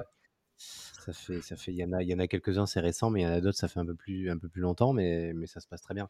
Et en fait, l'avantage, moi, ce que je vois, l'avantage de la conciergerie, enfin moi, en l'occurrence, pour les appartements que j'ai sur la côte, euh, sur la côte sur le sud-ouest, c'est, euh, on va dire, c'est la technique qu'ils ont, enfin lui qu'il a en l'occurrence pour la gestion du planning et la gestion des tarifs. Il est, euh, il est trop bon en fait. Il, il me fait des okay. à 400 balles alors que certains font la semaine à 400 balles, tu vois. En fait, il a une gestion, c'est ça la plus-value. Moi, la plus-value que j'ai à passer par la conciergerie, par lui du moins, c'est cette gestion de cette gestion tarifaire qu'il a. En gros, c'est si deux semaines avant la date, la date, la date de réservation, en l'occurrence, si le 1er août pour le 15 août, c'est pas loué, bah pour lui, il n'y a aucune inquiétude, c'est normal. C'est normal, c'est parce qu'on est à un bon prix, ça veut dire qu'on est cher et qu'on est à un bon prix. Ouais. Il joue en fait. En, gros, il joue sur l'offre et la demande parce que si par exemple 4 jours ou 5 jours avant le 15 août, bah, il y a des gens qui veulent venir à la dernière minute, bah, il n'y aura rien qui, qui, sera disponible mis à part mon appartement.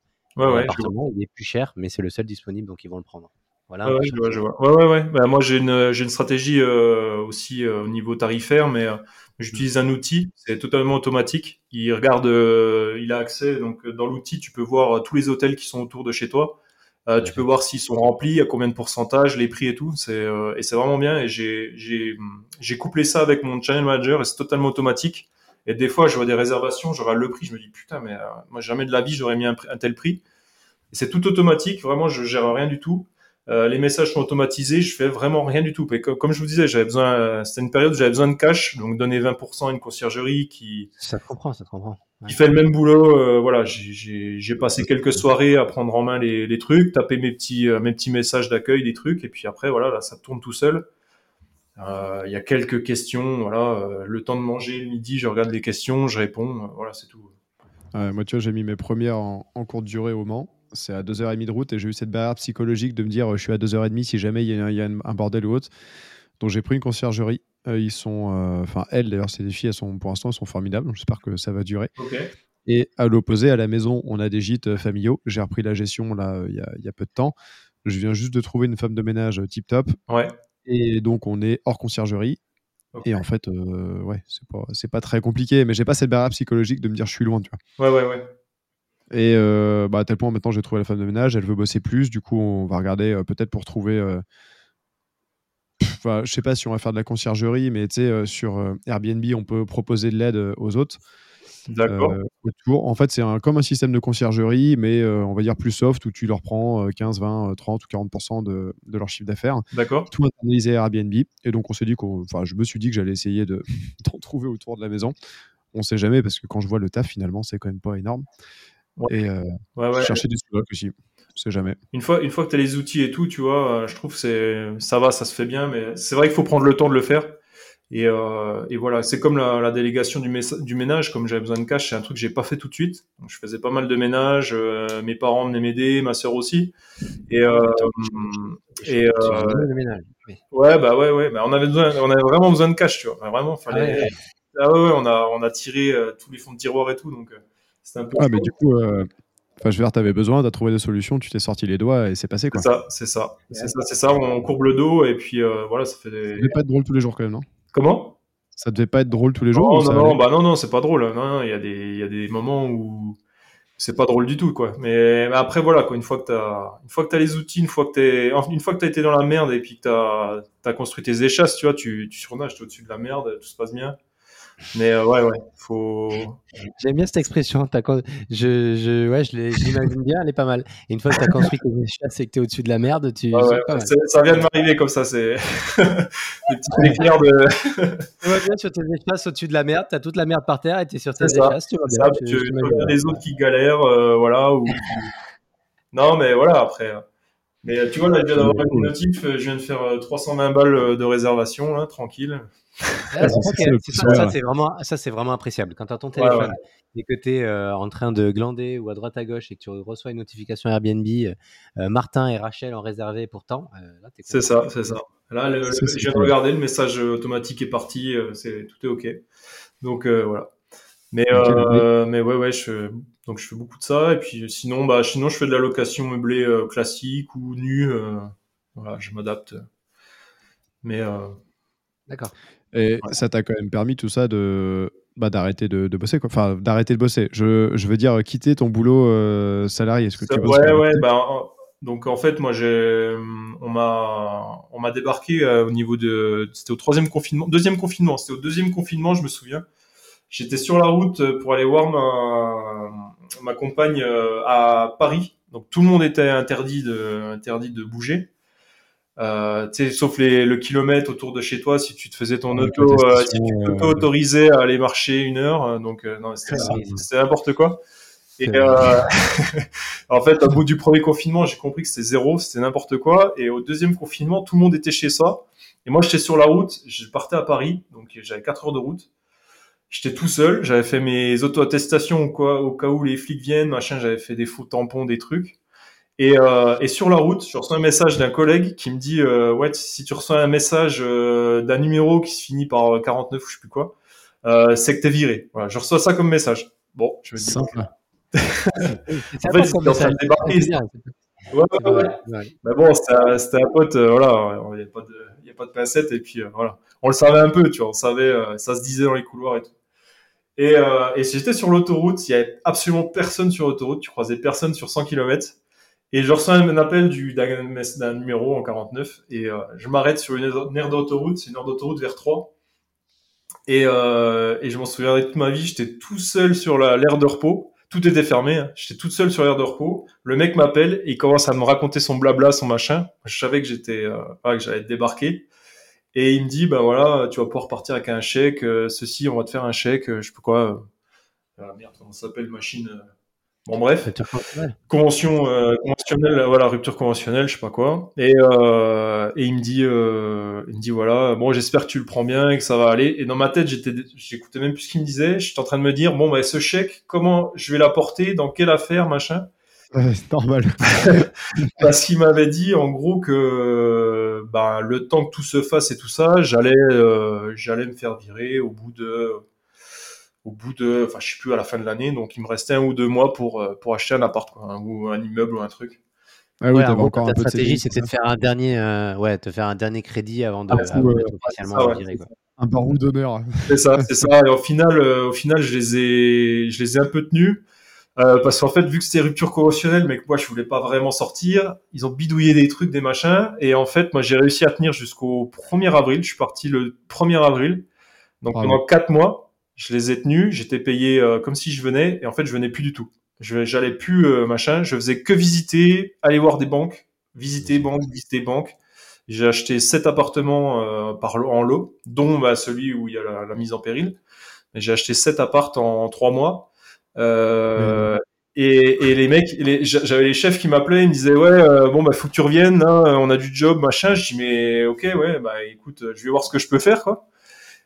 Et, et ils me disaient non mais euh, faut que tu reviennes et tout. Et sinon, euh, je dis mais sinon quoi? Sinon vous allez me virer ou quoi? Et vu que j'étais déjà viré euh, sur le papier, tu vois, je faisais ce que je voulais en fait.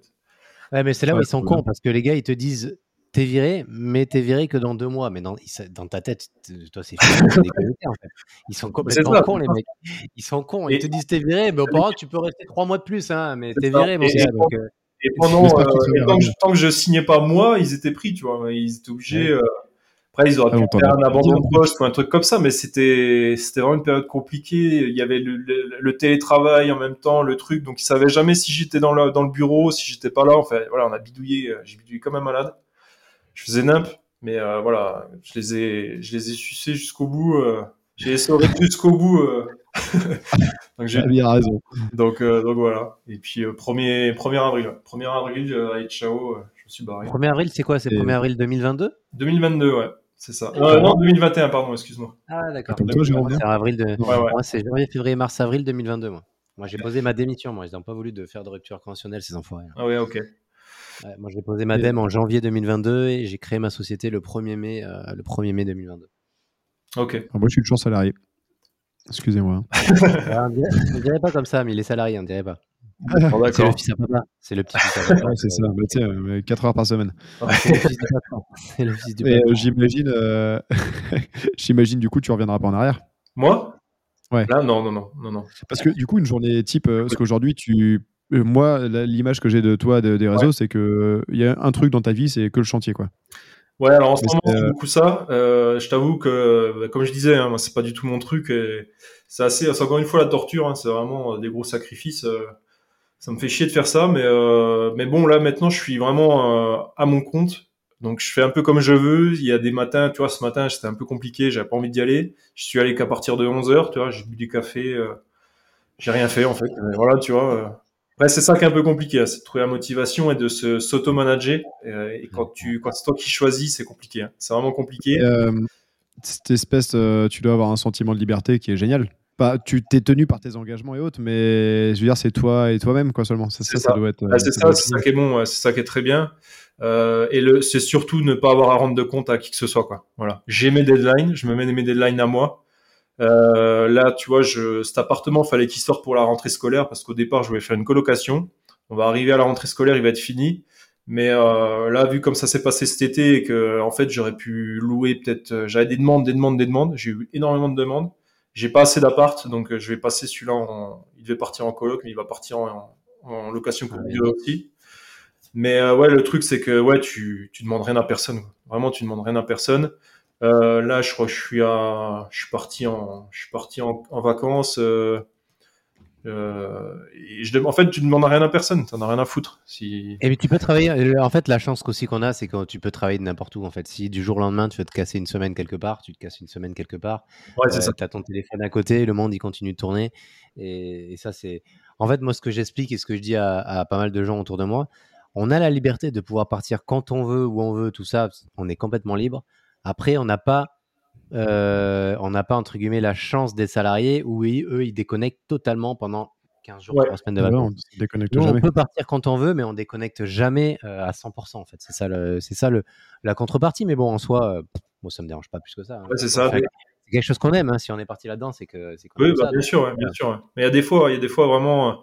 Bah, des fois, là, on a réservé, euh, j'ai réservé euh, deux semaines pour la Thaïlande en février. Là, j'ai même pas regardé, euh, j'ai même pas regardé quoi que ce soit, le planning, le truc. Je sais même pas quel jour ça c'est.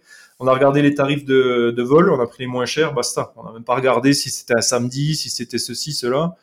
Euh, et puis, euh, et puis pareil, là, je suis, ouais, je, je dois être à ma sixième ou septième semaine de congé euh, de, pas plus que ça, je suis même pas plus que ça, mais là, je vais partir une semaine à Rennes euh, dans 15 jours, euh, pareil, je, regarde, euh, je regarde même pas, je demande à personne. Après, j'étais un peu, j'étais déjà un peu, un peu chaud quand même. Je, maintenant, j'aurais été mon, j'aurais été l'employeur, j'aurais été mon employeur. Je pense, j'aurais pété des, des piles, mais moi, ça m'arrivait de, dire à mon employeur, bah écoute, cet après-midi, j'ai posé mon après-midi, je serai pas là, quoi. Je me barrais et, et c'était comme ça, c'était pas autrement. Après, on a peut-être la- j'avais peut-être la chance d'être dans une grosse boîte et puis qu'en fait, mon taf euh, servait pas à grand chose, quoi. Donc, euh, personne s'en rend compte. Quoi. ouais, c'est ça, ouais. Mais, euh, même pas, t'inquiète. mais là, c'est Quand tu vraiment, à euh, ça, après, tu, tu changes pas, quoi. c'est ça. Mais là, là, vraiment, j'ai plus de, j'ai vraiment plus de, Et donc là, euh, ça, tu finis, tu finis tous tes chantiers et après, l'idée, c'est de chercher des projets, et... mais de plus euh, passer ta vie euh, à bricoler, c'est ça? Ouais, c'est ça, ouais. non, là, donc là maintenant, je cherche des projets. Donc on était sur un projet avec un, pote là euh, qui se fera pas parce qu'on s'est fait bah, les devis, euh, les devis trop chers, et puis, euh, puis ça correspond pas à ce qu'on recherche. On va pas gagner assez d'argent, donc on laisse tomber. Mais euh, c'est ça, c'est de rechercher euh, du, du, clé en main. euh, Enfin clé en main. Quand je dis clé en main, c'est que moi je fais rien du tout. Je donne les clés, on me redonne les clés et c'est fini. Je mets en lock. Ce qu'il faut faire. En fait, à un moment donné, si tu veux, euh, si tu veux passer un cap, tu veux accélérer, acheter Ouais, plus ouais. de biens. Obligatoire. Et en gros, toi, il faut que tu te dises, toi, ce que tu aimes faire, c'est euh, rechercher les biens, rechercher le financement. Tu te focalises à ça, tu cherches le bien. Une fois que tu as trouvé le bien, tu le files à ton architecte ou ton maître d'œuvre, il prend le relais, il fait les travaux et toi, pendant ce temps, tu cherches Ouais, le ouais, bien, et ainsi de suite. C'est ça. Après, après voilà, au début, on- au début c'est compliqué. On est tous passés par là. Au début, on a fait un bien, on a mis un peu la main à la pâte et tout. Euh, maintenant, moi, je sais que maintenant, je fais le moins possible. Même, ma résidence principale, si je peux éviter de faire des choses, je, je fais rien. Ouais, c'est ça, ouais. C'est ça, c'est ça. Et le but, après, voilà, moi, le locatif, euh, locatif, ça m'intéresse de moins en moins. Euh, là, j'ai des projets d'achat-revente qui sont qui sont en cours. Euh, j'ai des offres qui sont qui sont passées. Et puis euh, et puis après, je veux je veux relancer une une société commerciale à côté. Et puis euh, passer complètement à autre chose. C'était le c'était le projet à la base. Moi, l'immobilier, ça a toujours été euh, je l'ai vu euh, de quoi construire mon parachute pour pouvoir quitter le salariat avec le parachute en boule dans le sac. Euh, mais c'est pas ça qui me c'est pas ça qui me qui m'intéresse en fait. C'est voilà, c'est bah, c'est plutôt de, monter des entreprises, de lancer euh, des business à côté. Euh, là, je suis en train de, je suis en train de bosser là-dessus, euh, mais c'est mon, c'est mon side project qui va devenir bah, mon, mon projet principal après. Mais euh, Tu parles déjà de, de ce que c'est ou pas encore? Non, pas encore, ouais, pas encore. C'est un, marché qui est pas trop, euh, dont tout le monde s'en fout en fait, mais que tout le monde a besoin et, euh, et j'aimerais bien. J'ai une petite idée qu'il faut que je mette en place et je parlerai de l'idée quand j'en aurai besoin. Ou, voilà. Mais pour l'instant, Ah. C'est cool. Mais euh, voilà, je suis en train de, je suis en train de d'aligner mes pions là. Je bosse euh, là-dessus à côté. Et puis sinon, ouais, du marchand de biens, voilà. Et puis, euh, et puis s'il y a des projets locatifs qui passent par là, euh, qui sont, qui sont bons, bah, Ouais, on vais- se refuse jamais de gagner un peu d'argent Ah, facilement. c'est ça, quoi. ouais, c'est enfin, ça, ouais. simplement, on va dire. c'est ça, exactement. Je te rejoins sur le fait que l'immobilier, c'est quand même, je sais pas le plus simple, mais c'est un des moyens les plus simples, notamment en France, avec les facilités ouais. d'accès au crédit. Euh, Bon, euh, maintenant, c'est plus contestable, mais c'est quand même un moyen très simple d'accéder à la richesse absolue, je sais pas, mais d'accéder à un certain confort pour À la après être liberté libéré. financière, on va dire. Ouais, la liberté financière et un certain confort. Parce que l'avantage qu'on a en France, c'est que toute personne, ou du moins qui sont en CDI, bah, elle peut faire un financement, elle peut faire un crédit, peut acheter un bien, sans pour autant faire de l'investissement locatif. hein. C'est ça. En- comme on disait, comme on avait déjà dit avec Mathieu, euh, tu quelqu'un qui veut pas faire d'investissement locatif, il fait sa résidence principale, il l'achète, il la rénove, il la revend, il se fait de l'argent.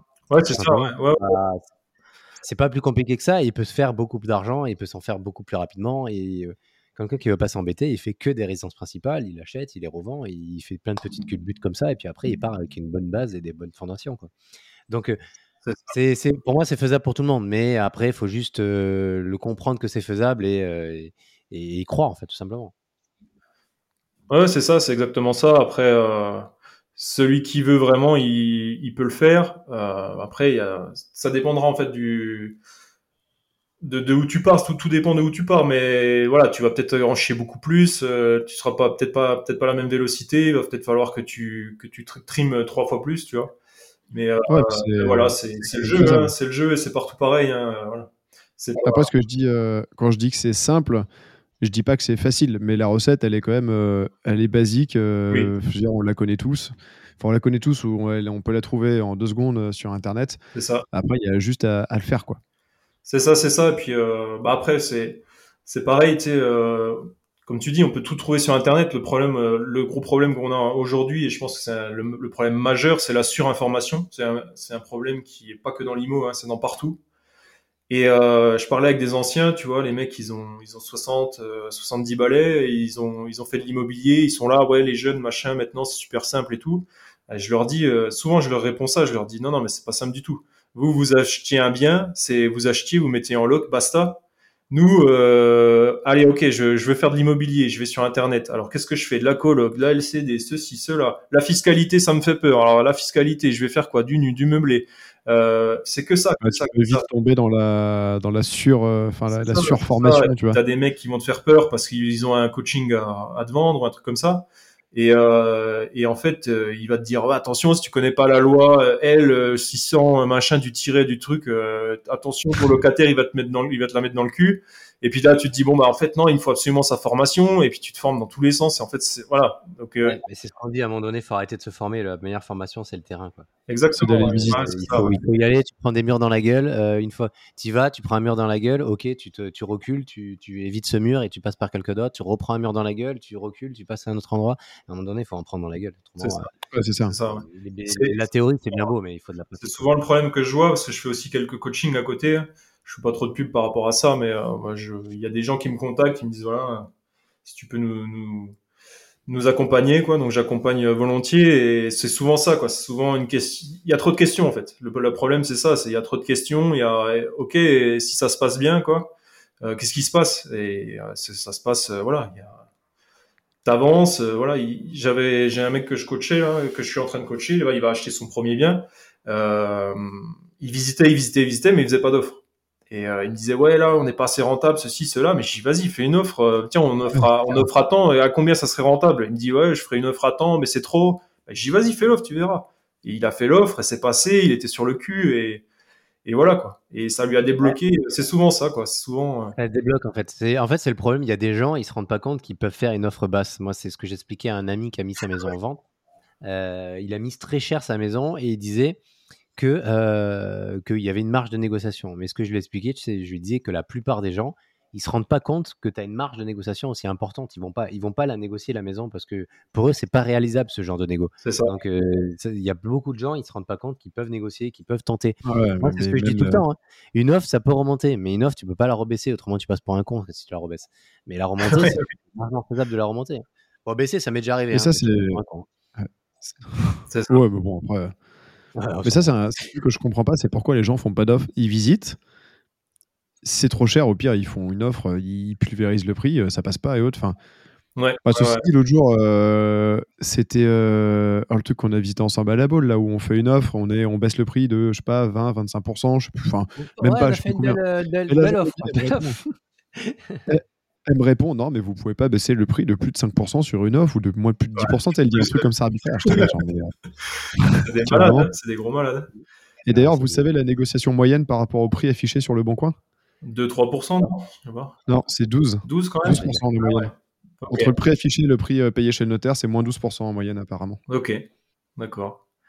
Bah écoute, ouais. J'ai entendu, j'ai pas vérifié la source, mais je veux bien y croire. Ouais, c'est possible, hein. c'est possible. Non, mais ça m'étonne pas parce que tu sais, sur le bon coin, il y a aussi beaucoup de particuliers. Et en général, les particuliers, quand ils mettent un truc en vente, ils veulent vendre 260, ils vont se dire bon, je le mets à 270 parce que les gens, ils vont négocier un petit peu. Tu vois, ils font, ils font toujours ça. Les gens. Ouais, ouais, ouais. Ah Euh, donc les ça- autres, dans l'autre sens, euh, ils savent que tu peux négocier 5 à 10 000 euros. euh, Moi, sur- J'en vois tous ceux qui vendent des terrains autour de chez moi, ils ont cru qu'ils étaient à, Las Vegas. Voilà, c'est pareil, j'ai visité un, un immeuble là-bas pour faire du marchand. L'autre, il a cru qu'il avait euh, une pépite, je pense. Je, pense qu'il pensait que c'était sur une mine d'or, quoi. Vraiment, euh, je crois que c'était affiché à 800, euh, 860. Bon, après, il y avait 1000, euh, 1200 mètres carrés quand même de plateau. Il avait affiché à 860. Euh, je suis arrivé, j'ai déboulé. On a réfléchi avec mon associé. Et avec mon, mon associé, il me dit non, mais on peut pas faire d'offre au-dessus de. Alors, au début, il voulait faire une offre à 150. Ah oui. Et quand j'en ai parlé à l'agent, il m'a dit oh là, non mais là c'est trop. Et euh, on a fait une offre à 450 au lieu de 860 Vous avez- et on a eu On a une même 300 contre- euros de plus, quand même. ouais c'est ça ouais et on a eu une contre-offre à 530. Vraiment, on n'a rien compris du tout. Et, euh, et voilà. Bon après ça ça se fera pas parce que c'est tout un euh, l'agent immobilier était nul à chier en fait et il nous a pas du tout vendu le même produit euh, que le produit qui était en vente. Donc euh, Ah, d'accord. Donc, vous c'est avez mis c'est ça. 0 sur 20, 0 sur 20. Donc, il faudrait vraiment qu'on fasse l'offre à 150 pour que ça soit, ça, soit, ça soit une bonne affaire. Donc, on peut pas y aller. Mais, euh, mais voilà, ouais, faut pas hésiter à faire des offres. Faut faire des offres de- d'enfoirés. et puis, euh, puis voilà. Après, Sur un euh, malentendu, ça passe. Quoi. quoi? De quoi? Ah, Attends, pardon, je disais sur un malentendu, ça passe? ouais, c'est ça, ouais, exactement, ouais. Exactement. Après, faut pas, faut pas faire, euh, faut pas débouler aussi en disant ouais, euh, moi pour que ça marche, il faut que je fasse mon offre à temps et puis faire une offre euh, vers quelqu'un que tu connais pas ou quoi. Il faut quand même Ouais, Voilà. ou, pas passer pour un ou- bouffon. ou saccager le bien quand tu visites en disant c'est vraiment de la merde ou euh, telle peinture c'est nul et autres, t'en sais rien. Ça se trouve, le- la grand-mère du gars, elle vivait là encore la semaine dernière et Ouais, ouais. t'es en train de défoncer la maison de son enfance. Il faut quand même être. euh, Ouais, c'est ça, c'est il faut rester cohérent par rapport au marché. Mais voilà, si, si, si vous regardez sur le bon coin et puis vous voyez des trucs, vous dites ah c'est pas rentable, machin. si c'est trop cher par rapport au marché, il faut aller visiter quand même parce que euh, vous pouvez tenter une offre pour ramener, euh, remettre le, le vendeur euh, dans la réalité, quoi. Bah, Ça, bien c'est sûr. clair. À force de recevoir des offres basses, il va se dire bon, ok, en fait, si je reçois que des offres à ce prix-là, bah, c'est que je suis trop. Donc il va finir par Sinon, euh, t'as quatre copains qui vont visiter en même temps, qui font des offres à moitié prix de la tienne, et puis bon, euh, ils trouvent que la tienne est bien. Quoi. Ça on a déjà fait. Ouais.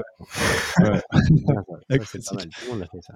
C'est très bien. Euh, Il y a un sujet où euh, j'aurais bien aimé qu'on en parle. Je... Bah, on en a parlé au début, c'est les, les DPE. Je crois que tu t'es un peu spécialisé là-dedans, ou ah, tu devais sortir une formation là-dessus, non? Ouais, ouais. Alors euh, bah, moi, je, suis, sais pas.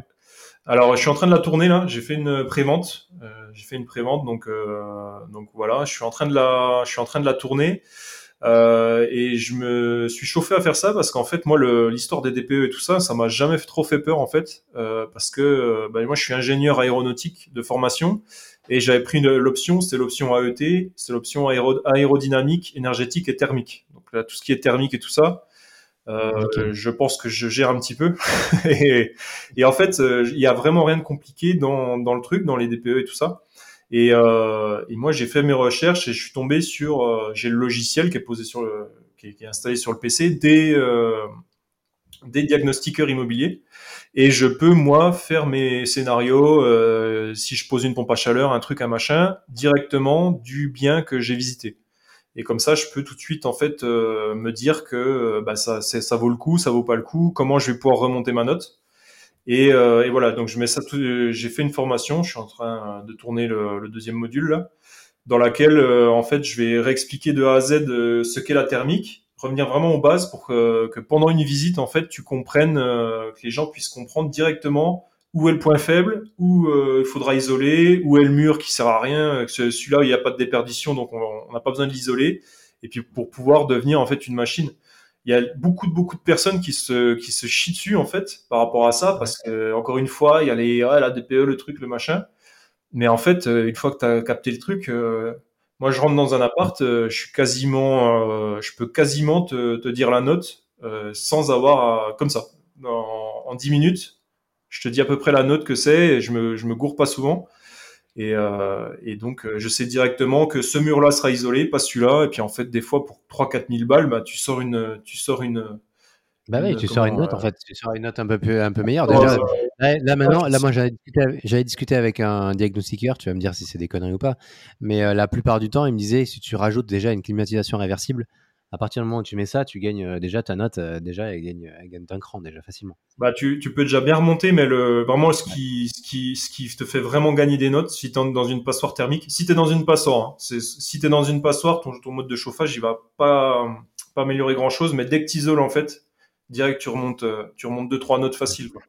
Mais le, souci de l'isolation, c'est que euh, tu rentres assez vite dans des gros travaux, euh, des trucs un peu impactants et tout. C'est ça, ouais. Donc c'est pour ça que si tu sais quel mur isoler, bah, tu peux tout de suite vraiment intervenir de façon chirurgicale. si si tu es au dernier étage et puis que tu as des combles, des combles perdus, bah, tu peux tout de suite balancer de la laine de verre dans le comble. Et puis, et puis tu, tu, te remontes ta note vraiment, vraiment nickel. Quoi. Et, et voilà, donc c'est pour ça euh, que la formation, euh, dans la formation, je vais tout refaire, euh, expliquer comment on se sert du logiciel aussi, aller en visite pour montrer ce qu'il faut regarder, comment comment voir, comment appliquer, bah, où c'est où on isole, qu'est-ce qu'on peut faire comme comme mode de chauffage, l'eau chaude, le truc. Et puis, et puis un module, il y aura un dernier module sur tout ce qui existe comme, comme système pour pouvoir remonter ta note. Euh, et puis tout ce qui n'est pas rentable ou rentable. Comme ça, si on, si t'es un artisan qui déboule et puis qui te dit euh, tiens il faut mettre une clim, euh, une double double flux, je sais pas quoi, bah tu lui dis non, une simple flux ça va suffire. N'essaye pas de voilà, je veux rester rentable. Donc ah, voilà. mais du coup, de, de par ce que tu dis, il n'y a pas de on va dire, il n'y a pas de petits tips ou de petites solutions miracles pour, dans tous les cas, faire passer une lettre G de manière pas chère pour la faire progresser. Il n'y a pas des, des trucs vraiment euh, type au diagnostiqueur peut-être D'une bonne bouteille de vin au diagnostiqueur bah, Le problème, c'est que vu que le, ton DPE il est maintenant contestable. Euh... C'est fini ça. Avant, tu pouvais. Avant, ça se faisait. Hein. Ouais, les... Ouais. avant, les anciens, les anciens, c'est comme ça qu'ils faisaient. Hein. Le diagnostiqueur, il avait dans la poche, il lui donnait un billet, il mettait une bonne note et puis basta. C'est ça. tu donnais des fausses factures, tu donnais des fausses factures EDF, tu changeais l'adresse, puis basta. Tu avais, euh, avais, un logement de 150 mètres carrés qui, qui allumait le chauffage une fois, une fois dans l'année, puis tu étais en A, quoi. Enfin, c'était n'importe quoi. Aujourd'hui, histoire de, bien comprendre, il est fait comment le diagnostic de, moi, ce que j'ai retenu, c'est que le gars, il rentre, s'il si, ne voit pas les factures d'isolation, il part du principe qu'il n'y a pas d'isolation. Ouais, c'est un peu ça, ouais. Donc c'est un peu plus compliqué, ça dépend des diagnostiqueurs, mais, euh, mais la majeure partie des trucs, c'est ça, ouais. Donc en fait, c'est un logiciel dans, lequel tu rentres la composition de ton appartement, tu dis, bah, j'ai un mur de 6 mètres carrés qui donne plein nord, euh, qui est pas isolé, puis grâce, tu, tu fais vraiment un tu, construis l'enveloppe de l'appartement, et puis grâce à ça, tu as le logiciel qui va calculer euh, euh, l'énergie qu'il va te falloir pour, chauffer ce logement-là. quoi. Et, et, en gros, bah, il faut que tu réduises tes déperditions pour remonter ta note. C'est pas, pas plus compliqué que ça. Donc, il faut isoler les bons murs, peut-être isoler le plancher, peut-être le plafond. Et puis après, tu peux jouer. Alors, c'est là où tu peux gagner quelques notes. Ouais, c'est sur le mode de chauffage aussi. Donc, tu peux, améliorer la note par rapport à ça. Mais, euh, en gros, non, il n'y a plus d'histoire de, de facture. Et puis euh, pour l'isolation, ouais, c'est un peu compliqué, c'est un peu chiant. Si le diagnostiqueur a la flemme, euh, il marque que euh, c'est pas isolé. Et puis voilà, tu peux vite. Ouais, mais c'est ouf que, parce que ça se trouve, c'est isolé derrière. Ouais, bien sûr, ouais. ouais, ouais bah, il y a des appartements comme ça que j'ai visités où le mec a mis, c'était des, des passoires thermiques sur le papier. Sauf que tu démontes une prise, tu regardes derrière et il y a, il y a l'isolant. Il y a l'isolant, tu, on a, tu, tu, tu plantes ton tournevis dans l'isolant, puis en fait, tu te rends compte que tu as 10 d'isolant et qu'en fait, tout va bien, quoi. Mais euh, vu que le diagnostiqueur a estimé que c'était pas isolé, ben, il te, il te... Pourquoi il a estimé que c'était pas isolé? Bah, en fait, eux, c'est comme le diagnostic de gaz ou euh, le diagnostic de plomb, ou je sais pas quoi, ou de l'amiante. S'il le voit pas, euh, voilà, il va pas démonter, il va pas faire quoi que ce soit. Tu peux avoir un sol, euh, les vieilles dalles en PVC collées avec la, la, colle qui est pleine d'amiante. si tu as fait un parquet par-dessus, si as fait un parquet par-dessus, hop, ton appart, il n'y a plus d'amiante, il n'y a plus rien.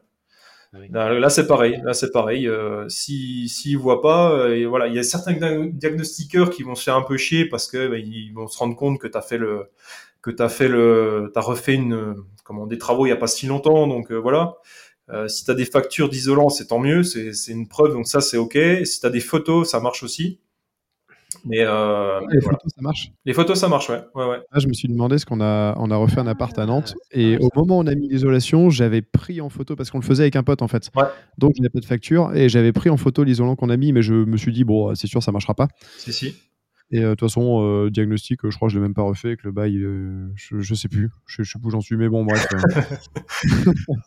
Mais euh, j'avais pris une photo. Et... On des photos, puis bah, si t'as acheté l'isolant, euh, t'as bien une facture quelque part. Donc, euh, Ouais, on a, j'avais pris, en fait, j'avais pris en photo l'étiquette de l'isolant, l'isolant installé, l'isolant encapsulé et tout. Bah, là, tu peux. normalement, ça, ça passe. Après, tout des... si t'as un diagnostiqueur qui est un peu casse-couille, il va te dire non, mais je me fais pas chier, machin. Mais souvent, voilà. Et après, si tu as, un, si as un plaquiste dans ta poche, tu lui dis de te faire une facture, une fausse facture, comme quoi il a isolé, et puis voilà c'est ça qui est ouf en fait, c'est que. Euh, ouais, non, mais ça, ça, reste, ça reste un système français où en fait, t'as, il peut être une loi qui casse les couilles, mais tu as 650 portes de sortie ou d'exception, un truc comme ça. Donc. Euh. Non, mais en fait, ça reste un système français où on veut faire un truc fondamentalement qui est bien. Voilà. Mais en même temps, on va te les briser menus et ça va être arbitraire parce que c'est fait pour la masse et que du coup, euh, forcément, ça déconne. Sauf que là, j'ai quand même l'impression que ça déconne dans les grandes largeurs. Ouais. Et euh, mine de rien, euh, tu peux quand même filouter euh, comme les radars où c'est 130, mais en fait, on sait que tout ce que 137, ça marche quand même. ah, mais c'est que ça, ouais, c'est que ça. Alors qu'en Suisse, c'est de 1 à 5, tu as, déjà, as déjà une amende, je crois. à la suite, ah, c'est relou. Mais non, après, fondamentalement, c'est vrai que c'est bien. Au moins, on sait où on en est, et puis on n'achète pas des tas de merde ou où on te dit ouais c'est c'est euh, logement euh, logement A euh, parce que le mec avant il mettait des pulls ou des trucs comme ça quoi. Euh, et puis puis tu loues ça puis en fait le, le, le, locataire il se barre au bout de six mois parce qu'en fait l'hiver c'est infernal et c'est inchauffable quoi. C'est vrai que voilà. Mais bon, il y a tellement les mecs, les mecs qui, c'est comme, c'est comme l'histoire de dire on va, on va rénover le parc énergétique. Bah ouais, c'est bien. Ils font des grandes annonces, on débloque des milliards. Mais le problème, c'est que personne n'est formé parce que ça fait 20 ans qu'on dit aux gens, aux jeunes, que le bâtiment c'est de la merde et qu'il faut faire des grandes études, tu vois. Donc il y a personne qui s'est posé du placo. et, voilà, euh, c'est que, ça, euh. que ça. On est là, oui, euh, les grandes annonces, les trucs. le DPE, vous allez voir, ça va révolutionner tout le bordel, sauf que bah tu vas dans le cul, quoi.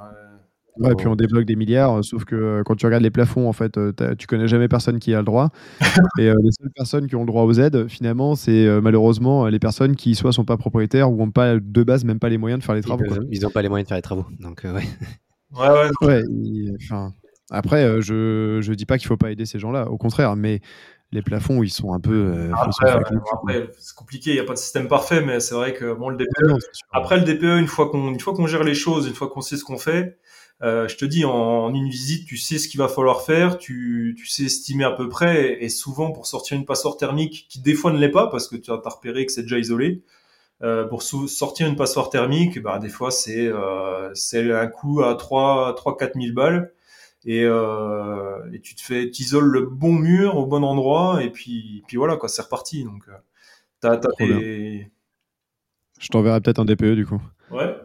ouais c'est intéressant d'en parler parce que c'est le sujet, c'est un peu le sujet un peu à la mode de, de cette année là, donc c'est.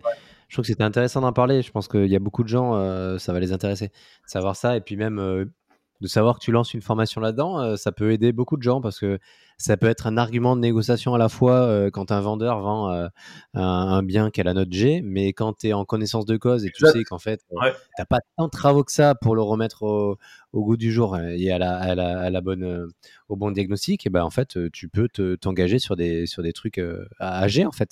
Ouais, Mathieu, ouais, il vend un appartement en G en ce moment là d'ailleurs. Tu peux négocier te fortement. si tu veux. On va pouvoir aller lui sacrifier le prix et puis en fait. Euh, En fait. Mais euh, non, mais moi j'ai le cas là, j'ai un appartement qui a été passé en, en passeport thermique. Donc si j'avais voulu le vendre, bah, il aurait été affiché en passeport thermique si je connaissais rien. Et en fait, le diagnostiqueur, il m'a mis, euh, il m'a mis l'appart comme quoi il avait les quatre murs qui donnaient sur l'extérieur. Sauf que c'est dans un immeuble qui est mitoyen des deux côtés. Donc j'ai deux murs qui donnent sur des locaux chauffés, donc où il n'y a pas de perte, euh, où il n'y a pas de, de, de perte. Mais dans le logiciel, il a coché la case où ça donne sur l'extérieur. Donc c'est pas du tout les mêmes calculs. Et moi, j'ai repassé ça dans mon logiciel. Euh, j'ai refait la simulation et en fait mon logement il est en D quoi. Il est en D et j'ai plus qu'à là j'isole un mur euh, et puis euh, je monte en je monte en C. Voilà et je serai tranquille. euh. Euh, J'ai deux murs mitoyens, faut que je regarde ce qu'il m'a fait. Bah regarde. hein. Parce qu'il y a souvent euh, les mecs euh, les mecs les, les diagnostiqueurs euh, la semaine dernière ils vendaient des fleurs hein, et donc euh, Ah, ben, exactement. C'est vrai. En plus, moi, j'ai un pote, j'ai un pote qui s'était lancé diagnostiqueur euh, la semaine d'avant. Il était, il avait fait un BTS électrotech. euh, rien à voir. Voilà, tu vois je te le dis mais voilà c'est comme les était pompier, euh, rien à faire.